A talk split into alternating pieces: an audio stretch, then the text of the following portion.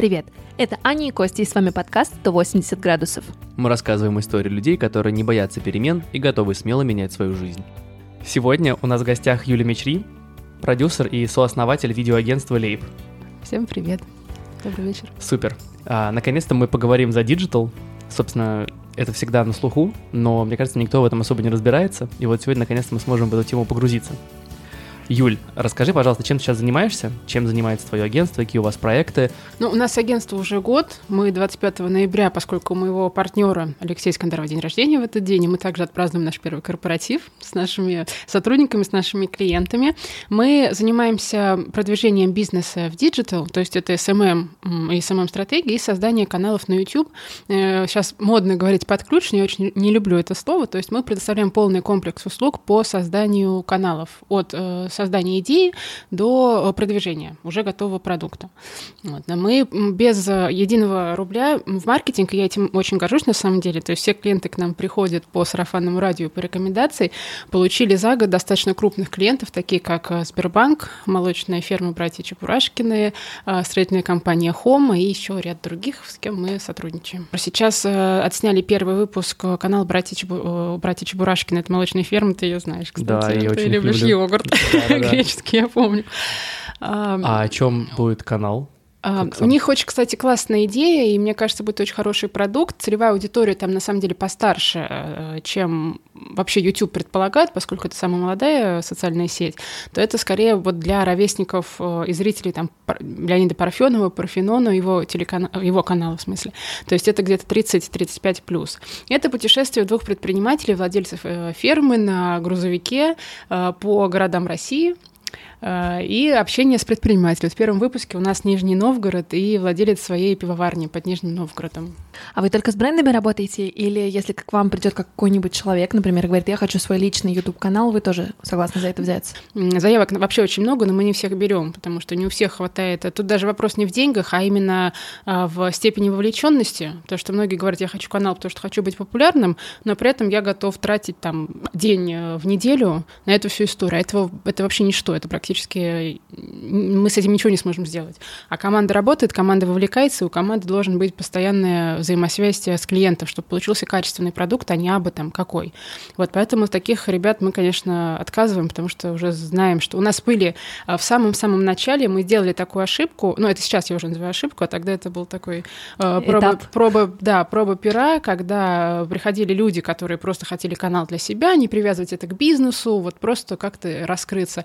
Продвижение личного бренда. Да, но не получалось, потому что как раз-таки не хватало а, внимания, ну, таланта тоже, не побоюсь э, сказать, потому что, конечно, надо себе давать трезвую оценку, насколько ты харизматичный, насколько ты хорошо говоришь, умеешь брать интервью, импровизировать на камеру и так далее, и так далее. Здесь много нюансов, и, конечно, это не всем дано. А вот смотри, расскажи нам вообще, чем занимается такой видеопродакшн? Чего от вас ждать? Ну, я немножко поправлю, у нас не видеопродакшн все-таки, потому что продакшн это как раз-таки только съемка. Это сбор команды, подготовка техники, там частичное какое-то линейное продюсирование, и на этом, в принципе, все и монтаж. А, там этап постпродакшена. А, у нас же это как раз-таки полный цикл, то есть, повторюсь, это от разработки идеи, а, от создания идеи, названия, креатива, формата продвижения, формата коллаборации с другими участниками и игроками рынка, так скажем, до уже полноценных съемок, монтажа и продвижения продвижения. То есть отсняли, выгрузили, и дальше уже это как-то надо все-таки продвигать. И своих социальных сетей может не хватить, я имею в виду социальных сетей клиента для просмотров. Дальше мы уже работаем э, с алгоритмами YouTube, чтобы нагонять качественные органические просмотры. Угу. Ну скажи нам, как эксперт, будущее за YouTube или у телевидения есть шансы? Да, слушай, мне кажется, это еще борьба очень такая равная. И я бы даже сказала, что, к сожалению, ну, наверное, к сожалению, для нашего поколения, но для основной массы телевидение все-таки пока выигрывает, тем не менее. То есть есть очень э, огромный пласт людей, которые вообще не слышали про YouTube и не доверяют, и не смотрят. А нашему поколению, конечно, мы уже все в интернете. Но э, не, не надо забывать о людях, и это такие же клиенты, это такие же потенциальные потребители и пользователи любого продукта, который ты делаешь. Они пока все еще сидят сидят, вот это регионы особенно, они все пока сидят еще э, в телевизоре, так скажем. А вы пытаетесь их как-то переманить условно на Слушай, ну это не наша задача, мне кажется, это в целом индустрия так работает, что постепенно э, люди, опять же, через сарафанное радио от своих детей, от своих там жен, внуков и так далее, что-то там узнают и как-то кидают ссылки. Вот, например, думаю, из нас многие там бабушкам наверняка там или родителям что-то в Ютубе какую-нибудь там видюшку докидали, там посмотри, как там. Вот, поэтому вот такими какими-то шагами это постепенно, я думаю, будет развиваться. Но пока все-таки надо признать, что у телевидения еще достаточно большие мощности. Аня уже это упомянула, этот э, термин как развитие личного бренда и формирование mm-hmm. личного бренда. А как ты вообще относишься к этому? Создание личного бренда — это некий такой м, продукт, который возник на, как, опять же, как я это вижу, это мое мнение просто как наблюдателя всей этой истории, который возник на основе огромного роста э, предпринимательства в целом, потому что и не только предпринимательство, но это звенья одной цепи, так скажем. На фоне этого растут э, очень много каких-то агентств, специалистов по продвижению этого личного бренда, которые берут какие-то катастрофические огромные деньги, а по сути это Часто всё... пиар-службы брендов занимаются продвижением личных аккаунтов. Они всегда и были до этого, то есть что-то вот просто поменялась какая-то терминология, и на нее наслоилась появилась какой-то лоск. А по сути это абсолютно было, это и есть, это работа пиар-служб, это просто крупным компаниям надо выстроить работу своими пиар-службами правильно, их а, обучить их, возможно, отправить на какую-то переквалификацию, чтобы подстроиться под тренды действующие э, и таких передовых игроков на рынке, вот и все. А остальное, на мой взгляд, это просто какая-то раздутая история, под которую попадаются, к сожалению, еще вот несведущие люди, которые просто вот хотят что-то делать, они видят, что у всех что-то получается, получается, какая-то идет активная деятельность там у конкурентов, у каких-то лиц, которые, как им кажется, недостаточно образованы или компетентны, но они почему-то где-то впереди, там на несколько шагов. Надо догонять. А как догонять? Давай погуглим. Значит, так, вот есть какой-то там курс по личному бренду, там стоит 5-6 тысяч рублей. Ну давай, давай прослушаем, что это там такое. Вот. А так это просто какая-то, вот, на мой взгляд, э, очередная пирамида, которая была раньше. Нет ничего абсолютно здесь сложного. Вот у меня еще есть вопрос про YouTube. Многие говорят, что на старте этого всего был очень, ну, был низкий порог входа, да, можно было начать с канала, у тебя сразу появлялись подписчики. Сейчас очень сложно, потому что есть куча каналов, ну, наверное, ты как никто другой mm-hmm. это знаешь. Вот что ты посоветуешь людям, например, которые сейчас нас слушают и думают, а не начать ли мне свой YouTube-канал? Ну, то, что ты начинала канал, у тебя сразу появлялись подписчики, это тоже, мне кажется, какое-то заблуждение. Но все-таки все зависело от контента. То есть появлялись блогеры, которые сами по себе харизматичные ребята, что-то очень крутое, интересно рассказывают там лет ну сколько, 3-4 года назад. Вот сейчас, конечно, конкуренция растет. Многие заходят сразу э, с большими вложениями и делают сразу качественно и дорого. И, конечно, это постепенно окупается. Окупается в плане не монетизации, а именно за счет просмотров, подписчиков, некого закрепления себя как игрока, угу. да, в нише, вот на, на поле. А есть какие-то примеры просто YouTube. для понимания? Ну вот мы работаем, есть э, салон, потому что ты знаешь, Privé 7, да, вот знаю, у вас да. соседи. Там достаточно большие вложения. То есть там прям на рекламу где-то уходит там порядка 200-300 э, тысяч рублей на выпуск. А если вы просто вот э, какой-нибудь, например, молодой предприниматель, там 25 лет, хочу что-то вот, ну просто для себя, то тут, тут вообще фантазия не ограничена, просто делайте так, чтобы вы были довольны, и вам не было стыдно за то, что вы сделали. Но опять же, здесь э, в любом случае в интернете, особенно на YouTube, главным двигателем является контент. То есть вот на это надо обязательно делать упор. Да, можно что-то там пока... И то, YouTube, конечно, сейчас не, не, не прощает плохое качество, плохой звук, трясущуюся какую-то там картинку, но упор надо делать именно на контенте, то есть быть либо полезными, либо быть какими-то хайповыми, то есть вот выбрать свою вот эту вот нишу и ее совершенствовать. Какие нравятся тебе каналы? Слушай, я как человек, который э, всю жизнь мечтал стать э, ведущей, конечно, мне нравится Ведущий жанр... чего? Э, ну, Новостей или просто... Ну, какой-нибудь передач, неважно. Но я скоро эту цель свою исполню очень уже в ближайшем будущем. На Ютубе? Да. Вот. Но я вам попозже пока расскажу. Хорошо. Конечно, жанр интервью. Какие интервью каналы посоветуешь? Ну, я смотрю Дудя, но и то не все, зависит от героя, конечно. Но я такой, э, так скажем, уч- самоучка классической школы интервью. Я до сих пор смотрю «Школу злословия». Мне очень нравится, как они работают, э, и как они шутят, как они вот это очень вкусно курят в кадре. Я это как-то все э, впитываю. Просто надо смотреть, искать, что тебе близко, что-то брать, где вот они классно что-то там сказали, классно выцепили, хорошо вытянули собеседника, когда он уходит там в какие-то дебри. Вот этим, э, вот этому искусству я пока учусь, потому что что я не заканчивала никакие там, ни курсы даже, ни высшее образование у меня не посвящено журналистике, поэтому говорю, здесь полностью такое самообразование. Что ты заканчивала, скажу так? МГУ, факультет мировой политики. По специальности я специалист, китаист и э, кто там, специалист по международным отношениям, собственно. Это моя коллега, да. Я политолог, очень приятно. Очень приятно. Да, подожди, ну и как китаист, политолог оказался в и на Ютубе. Не знаю, это меня мама спрашивает постоянно, говорит, ну и что ты училась-то пять лет, ты столько, в общем, времени на это тратил, чем ты вообще занимаешься? А, я на самом деле ни капли не жалею о том, что так все сложилось, потому что вот прям вот насколько судьба э, ко мне, слава богу, благосклонна, что она меня хоть с какой-то такой задержкой, но она меня вот ведет очень правильными путями, а, потому что я училась э, год в Китае. Это вообще прекрасное время, это время, когда сложился мой какой-то фундамент э, вообще моей личности. Это безумно, безумно крутое время. Я вообще обеими руками за вот такие вот долгие стажи, ну как долгие, хотя бы там полгода, всем за границей где-то да надо побывать, пожить, потому что это очень круто, особенно детям из таких э, вузов в тепличных условиях, когда все такие там рафинированные, приезжают с водителем руководителем э, на, на к институту там, и так далее. В каком городе ты жила? Э, в Китае, в Пекине. В Пекинском институте иностранных языков нас отправили на стажировку от э, Министерства образования Китая сначала на полгода, но так как я была лучшей студенткой в группе, меня оставили еще на вторые полгода. Ага. Расскажи про Китай а, в плане того, что я знаю, ты там занималась модельным бизнесом. Да. То есть ты была моделью. Угу. Почему? Вот, с чего... Вообще очень просто. Я не хотела брать, поскольку это я такой этап, когда я такая self-independent woman, я, значит, переехала одна в другую вот страну. У тебя этап затянулся, я бы сказал. Ну, да не, ну сколько, на год, но это не так много. В смысле, много. ты сейчас self-independent woman? А, ну... Не, ну слушай, 27 лет, знаешь, брать деньги у родителей, ну такое, так себе уж помогать надо. Вот, и там, что я, могла делать? Ты не, не, не имеешь права по студенческой визе, ну, в смысле, тебя ни одна нормальная компания никуда не возьмет. Если возьмет на стажировку и за очень небольшой большие деньги, а то и вообще бесплатно.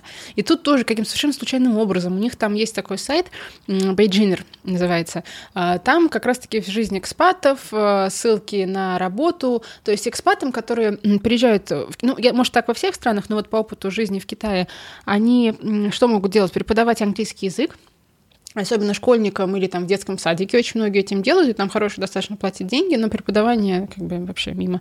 Вот. Либо, если ты там средней симпатичности, то ты можешь пойти моделью. И там тоже был какой-то кастинг, что значит присылайте там свои фотки, объявлен кастинг и так далее. Ну и что, я прислала, и все, и, и пошло, поехало. Хорошие деньги платили. Ну, конечно, все в черную, все вообще небезопасно. То есть я говорю, я вот сейчас э, иногда это вспоминаю вообще, что мы там делали. Э, ездили на каких-то автобусах, э, каких-то поездах, с китайцами, которых ты первый раз видишь, которые типа модельные агенты, в другие какие-то города, девочками. Ну, то есть вообще такое там было, ну, вообще небезопасно. Ну, слава богу, все было хорошо, конечно, все с умом, но, опять же, вот тогда я не думала, что вдруг там что-то не так. Я там прям вообще все едем, давайте, нормально, общаемся. А по-китайски хорошо говоришь? Сейчас уже хуже гораздо, потому что а, судьба отвела вообще по максимуму от этой истории.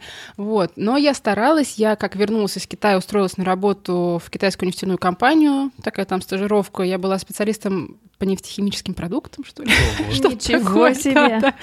И мы, сколько я там работала, месяца, наверное, 4, у меня была зарплата 30 тысяч, я там, так, ну, такой как эм, администратор-стажер, то есть я выполняла какие-то там... А, эм, персонал, не персонал, в смысле, сотрудники все были э, китайцами, а, пару человек было а, русскоговорящих, но они все говорили на китайском, там такой уровень языка был, что это просто, просто космос.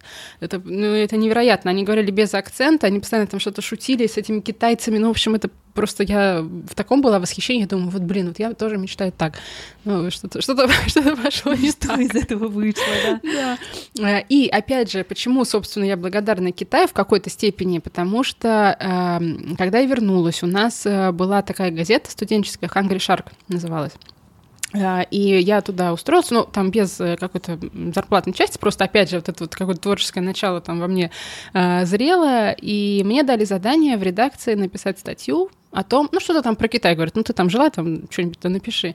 Я думаю, ну надо что-нибудь такое прям написать умное, думаю, напишу про экон... А тогда еще был прям бум, это 2008, э, вот 2008 года, бум отношений России и Китая, там экономический вот этот подъем, постоянные какие-то культурные экономические обмены и так далее, и так далее. Напишу, думаю, про экономические отношения.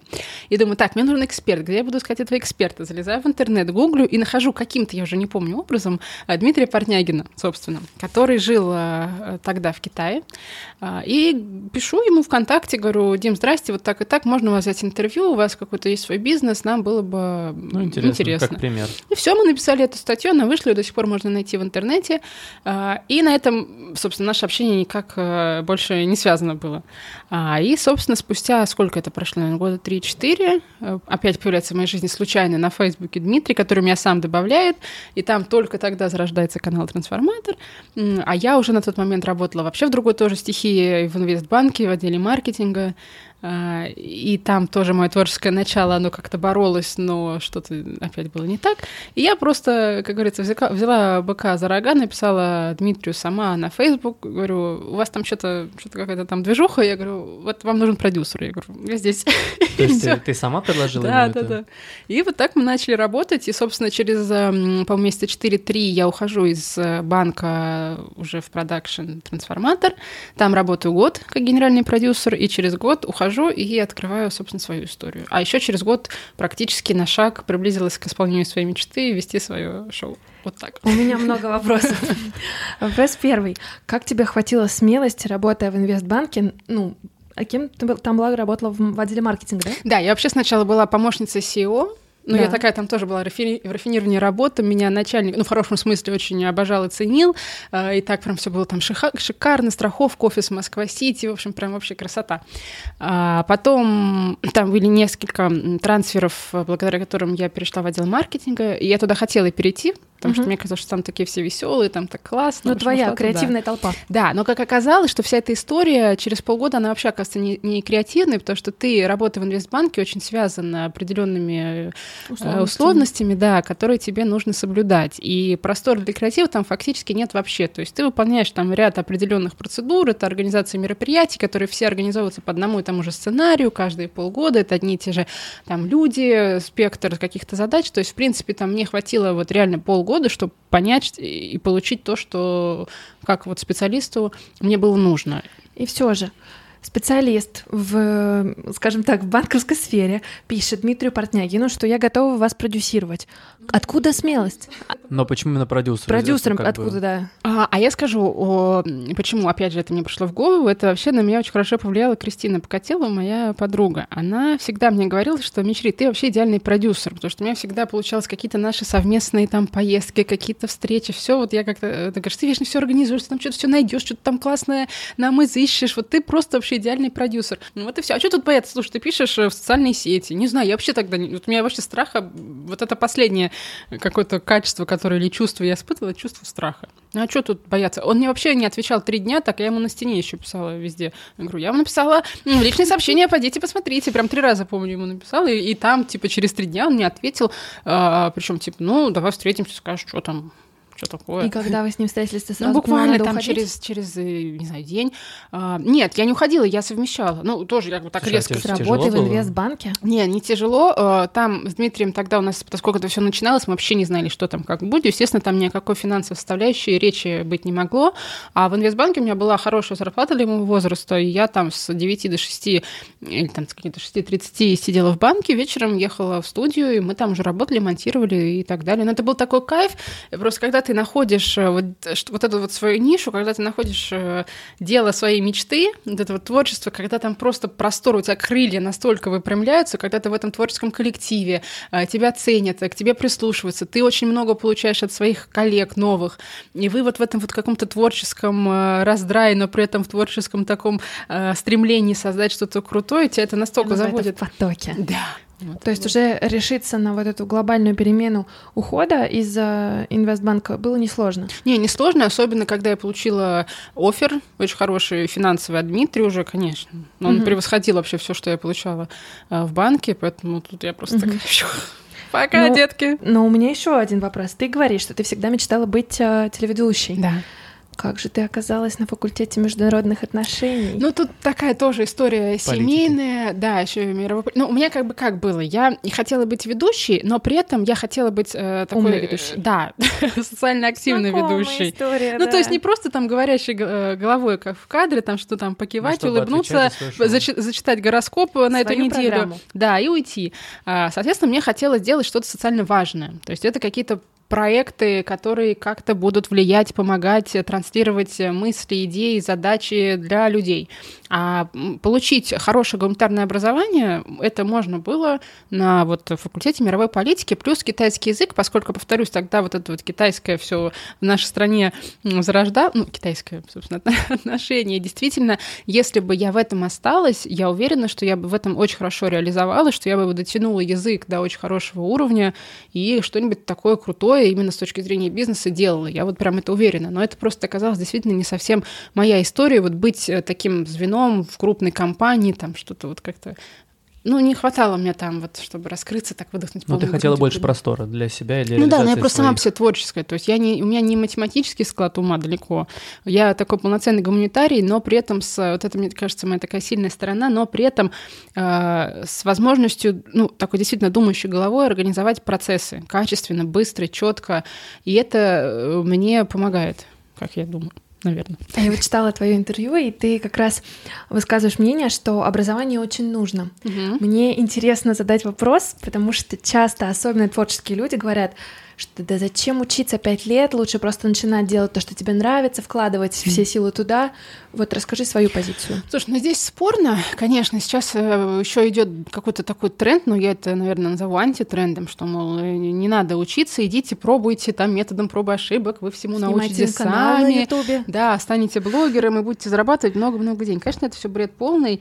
А, что дает образование? Во-первых, это невероятная база а, социальная, когда ты, а, получаешь а, прекрасный прекрасное знакомство, ты попадаешь в социум. Ну, не то, что там я с каким-то меркантильным интересом говорю, что ты получаешь знакомство там, но ты в целом, это люди, с которыми ты дружишь всю, ну, ты можешь дружить всю жизнь. У меня до сих пор все мои близкие друзья — это друзья с курса. Все мои подруги. То есть у нас там чатик, созданный с э, окончания выпускного, когда мы обменивались фотками, он до сих пор, мы там каждый день что только вообще не делаем. Это вот наш вот этот вот близкий такой костяк. Это, значит, ты погружаешься в социум, ты расширяешь свой кругозор. То есть, если это гуманитарная профессия, э, в смысле, у тебя гуманитарный факультет, то ты действительно очень много знаешь. Ты учишься коммуницировать, ты учишься формулировать свое, свое мнение, свою какую-то... Вообще общаться с людьми, да, там какой-то форми, э, формулировать свой запрос. Ты приучаешься к дисциплине. Это очень большая школа жизни. Да, ты можешь потом, там, как я, например, не применять а, прикладным способом свой диплом, он у тебя может вообще быть из другой области абсолютно, но тем не менее это феноменально классная школа жизни, пропускать которую, я считаю, очень большой ошибкой. Вообще пропускать свои студенческие годы — это большая ошибка. Вот, поэтому вот эти вот творческие ребята, ну, я не знаю, я пока как-то даже могу не вспомнить э, примеров, когда ребята не пошли в институт, не поступили, вернее, осознанно, и куда-то ушли реализовывать творческие профессии, стали там актерами какими-то или крутыми продюсерами и так далее, и так далее. Я вот таких не знаю. Мне кажется, такие люди, я встречала обратные примеры, когда они, наоборот, очень плохо во-первых, они там писали с ошибками, они не умели сформулировать свою мысль, они вообще абсолютно были безорганизованными, их очень было сложно как-то собрать, смотивировать, поставить задачу. Они очень вот все летают где-то там в облаках. Ну, я не знаю, с такими людьми мне, например, сложно работать, я думаю, большинству тоже.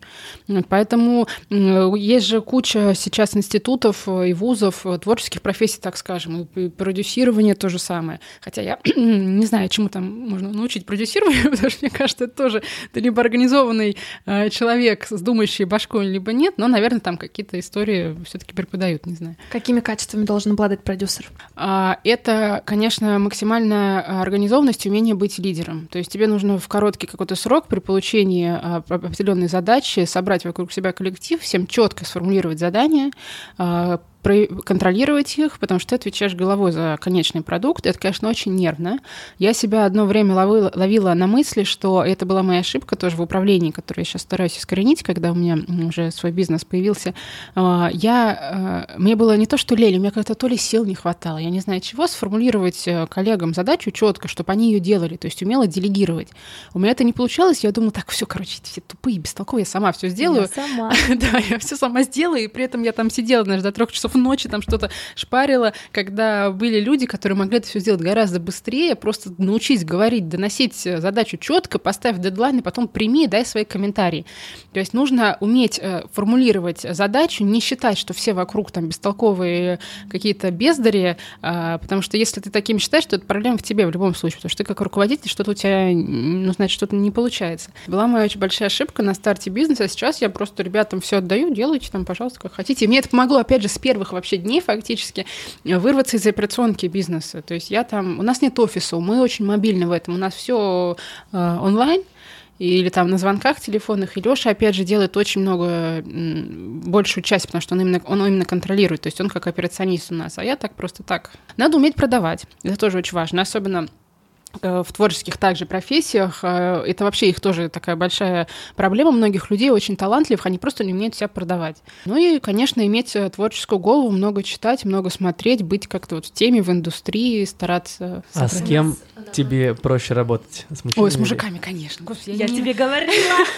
А что, у вас спор был или Да. Я сама села... Мы с моим партнером Лешей, у нас просто нет ни дня, когда мы не ругаемся. Я с утра начинаю там типа, ой, пупс, ну мы так у нас, ой, пупсяша, там, привет, ну что там у нас, мы доделали монтаж? Он такой, нет, у нас была ночная смена, еще не доделали. Я говорю, какого хера вы еще ничего не доделали? И мы начинаем там ругаться, и у нас постоянно там просто такие летят друг в друга шары, но зато там через пять минут мы можем опять, там, ой, пупсяш, как круто получилось, там, какая ты умничка, молодец, там, и так далее. Вот. А я не знаю, с женщинами мне, ну, я как-то не люблю работать с женщинами. Эти постоянные спады настроения, как раз-таки вот неумение, во-первых, признать свои ошибки какой-то, некая неадекватность какая-то в решениях тоже. Вот с мужиками все четко. Ты пришел, сел, объяснил, все, разошлись, встретились в следующий раз, когда надо там еще что-то сделать. Как ты решилась уйти и создать лейб? Agency? Легко, э, когда у меня возникает ощущение, что вот что-то вот мне, ну, как-то вот уже прям притит, так скажем, вот что-то прям вот внутри начинает щемиться, и я понимаю, что нет, что-то вот я сейчас, если я это сделаю, это уже буду не я, что либо я себя обману, либо мне вот это уже прям вот тошно, нет, не хочу, надо что-то менять. А, а куда менять? Если я уходила из банка в трансформатор, например, у меня там все был прекрасный офис, э, хорошая зарплата, полноценный коллектив, все только работай и в ус не дуй. Вот. А здесь я, конечно, немножко уходила в пустоту, я вообще не знала, что и как будет. Страшно уходить в пустоту? Да я не помню, если Если не помню, значит, не страшно. Ну, как-то, не знаю, мы вот... Ну, гармонично получилось. Ну да, как-то мы ушли, у нас там были какие-то еще проектики, ну, что-то мы там доделали. Я хорошо отдохнула, во-первых, потому что я очень уставала. Я месяц просто, наверное, первые две недели я вот так вот лежала на, на диване и ничего не делала, потому что я безумно, безумно, безумно устала, и я понимаю, что все таки не должна у женщины, у девушки работа отнимать, во-первых, столько времени, столько здоровья, потому что ты очень много э, утрачиваешь э, своего вот этого женского какой-то вот все таки спокойности, органичности и так далее. А, и э, вот я думаю, нет, надо работать, э, надо иметь свое дело, обязательно увлечение, в этом разбираться хорошо, быть специалистом, но вот прям поспокойнее, чтобы это было. И сейчас это так получается, то есть я, в принципе, веду тот э, рабочий образ жизни, который я и хотела. Там я даю какие-то интервью, я где-то выступаю, это вообще самый большой кайф. Но вот выступать это очень вяжется с твоей мечтой быть телеведущей. Ну, Расскажи нам о ней. Да, мы запускаем проект на YouTube, который будет называться «Стажеры». А, мы будем с моим соведущим проходить стажировку в крупнейших корпорациях э, по России, в разных городах. Э, один будет проходить стажировку в топ-менеджменте, другой будет э, рядовым сотрудником, и мы делаем из этого какие-то выводы в конце. Первый выпуск мы будем снимать в Black Star. Классно. Вот. На самом деле мы отсняли первый пилот в Сбербанке. Я была с вице-президентом Сбербанка Анатолием Поповым, а мой соведущий был в одном из офисов стажером, клиентским менеджером. Пилот на то и нужен, чтобы понять, какие моменты улучшить в будущем.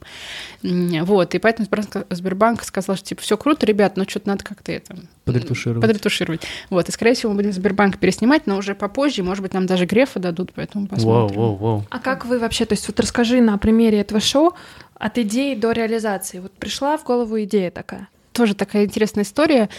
А, в меня поверил один из наших клиентов, дочерняя, да, дочерняя компания Сбер, Сбербанка, деловая среда, которые были нашими клиентами долгое время тоже. Мы им вели Инстаграм.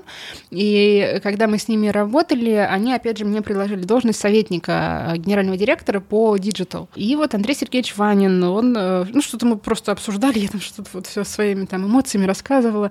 И он говорит, слушай, ну можно, типа, делать канал на YouTube, ну давай там, типа, подумаем, как, что, что это может быть, и как-то там потом обсудим обсудим. И вот как-то мы пришли к этой идее, мы подготовили какую-то презентацию, придумали название, и как-то все закрутилось, вот так он меня повел, говорит, ну, а ты, вот у нас просто все это родилось, он меня просто честно спросил, ты вот вообще о чем мечтаешь? Я говорю, ой, сейчас я расскажу. Я, значит, вот это все рассказала с этими своими горящими глазами.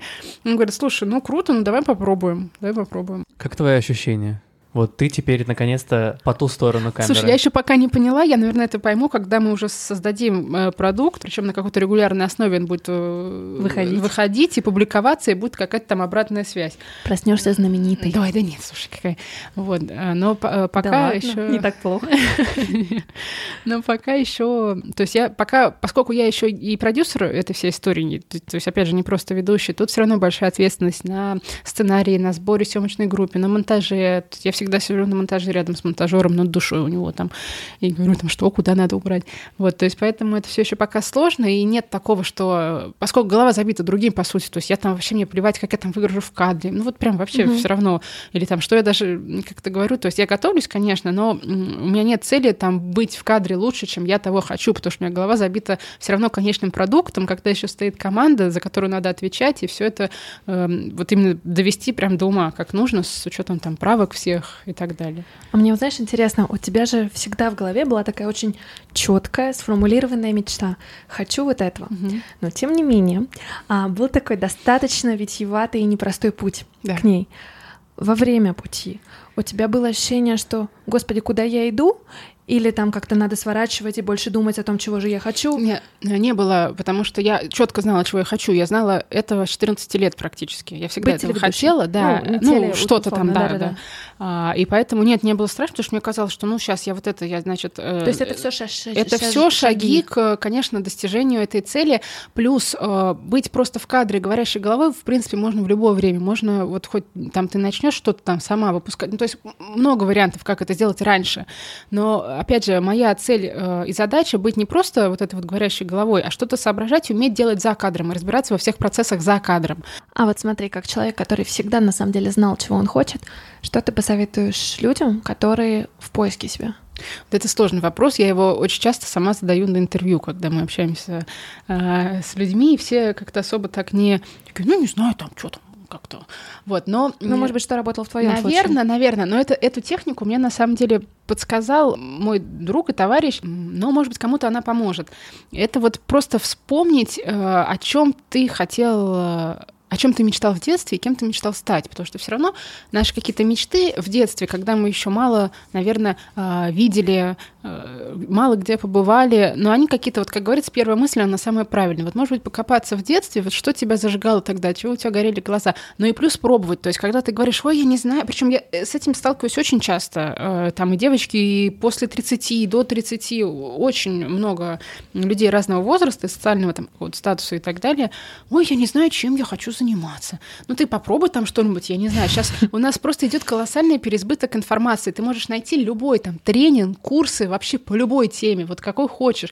Ну пойди там про монитор, запишись, сходи, а, пообщайся с людьми, там, не знаю, вступи в какой-нибудь там чат в Телеграм, где тебе какие-то новости по этой теме присылают. И просто пробуй, смотри, насколько это твое там или не твое. Самое главное, пробуйте что-то делать. Потому что когда люди говорят, я не знаю, чем я хочу заниматься, но при этом они сидят дома и вообще ничего не делают, или там э, сидят на своей работе 24 7, ну, значит, она их, наверное, ну, в смысле, офисный какой-то, ну, наверное, это их э, устраивает, потому что когда ты ничего не готов предпринять, чтобы найти себя и быть от этого счастливым и кайфовать, ну, значит, наверное, ты не так сильно этого хочешь, потому что когда ты хочешь, ты любым путем ты это находишь, и все равно получаешь. Ты, ты кайфуешь от того, да, когда конечно, ты выступаешь конечно, э, это публике. очень круто, но тут тоже очень такой тонкая грань. Э, важно не кайфовать от того, что я вот такая классная, меня там слушает 100 человек, а самое главное быть полезным, и самое главное давать реально нужную и важную информацию людям, потому что это всегда э, находит большой отклик. Кто для тебя ролевая модель? У меня нет ролевой модели. Ну.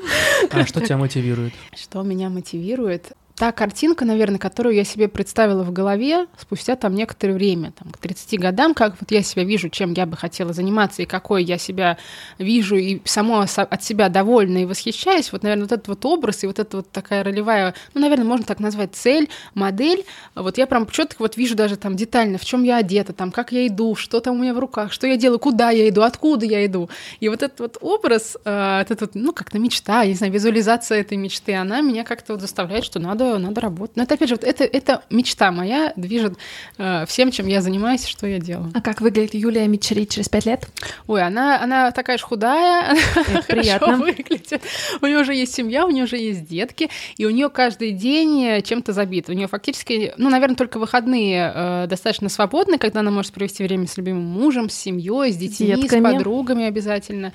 М, Вот, а так по работе у нее постоянно какие-то дела, то есть это съемки, это выступления, это интервью, это встречи, брейнштормы, какие-то творческие задачи, это знакомство с новыми людьми, это путешествия, то есть э, график прям вот такой полный, забитый, когда нет ни единого, ни единого дня свободного. И ты от этого кайфуешь, она здоровая, она в хорошем настроении, очень наполнена, она насыщена, она восхищает других.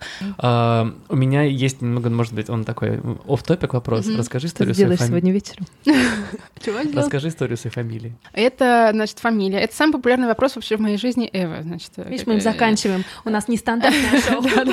Внезапный вопрос от Константина Колоскова. второй вопрос. Такой же внезапный, я так скажу. Расскажи о своем имени. А, э, Это Сама выбирала. караимская фамилия. Это э, такой редкий и уже малочисленный народ, э, так скажем, смесь татар, поляков, евреев. Их э, исконная такая территория — это Крым. А, И вот сейчас в Москве проживает чистокровных э, караимов э, где-то, наверное, 200 человек. Я вот помню, я смотрела аналитику. Но я чистокровная, мне эта фамилия передалась от дедушки. Он уже, конечно, чистокровный караим. А караимы э, — это малочисленная народность тюркского происхождения, которые исповедовали свою версию иудаизма, так скажем. То есть это такой очень намешанный, редкий, редкий род, так скажем. Ну, я думаю, прекрасно. Спасибо тебе огромное. Спасибо вам большое. Спасибо, что были с нами. И я напомню, что это Ани Кости и подкаст 180 градусов с рассказами о тех, кто смело меняет свою жизнь.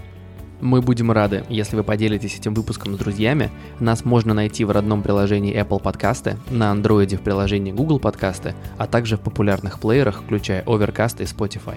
Оставляйте отзывы, ставьте нам оценки и, конечно же, подписывайтесь на наши соцсети. Мы есть в Инстаграм. Э, Аня Ковалева, если вы хотите следить за ее жизнью, постит довольно много прикольных видео и сторис. Ее ник в Инстаграме Аня Ковалева. А у подкастов наших тоже есть свой, своя инстаграм-страничка. Это at brainstorm, нижнее подчеркивание, FM. Также пишите нам на почту. Напомню, это 180 собака brainstorm.fm.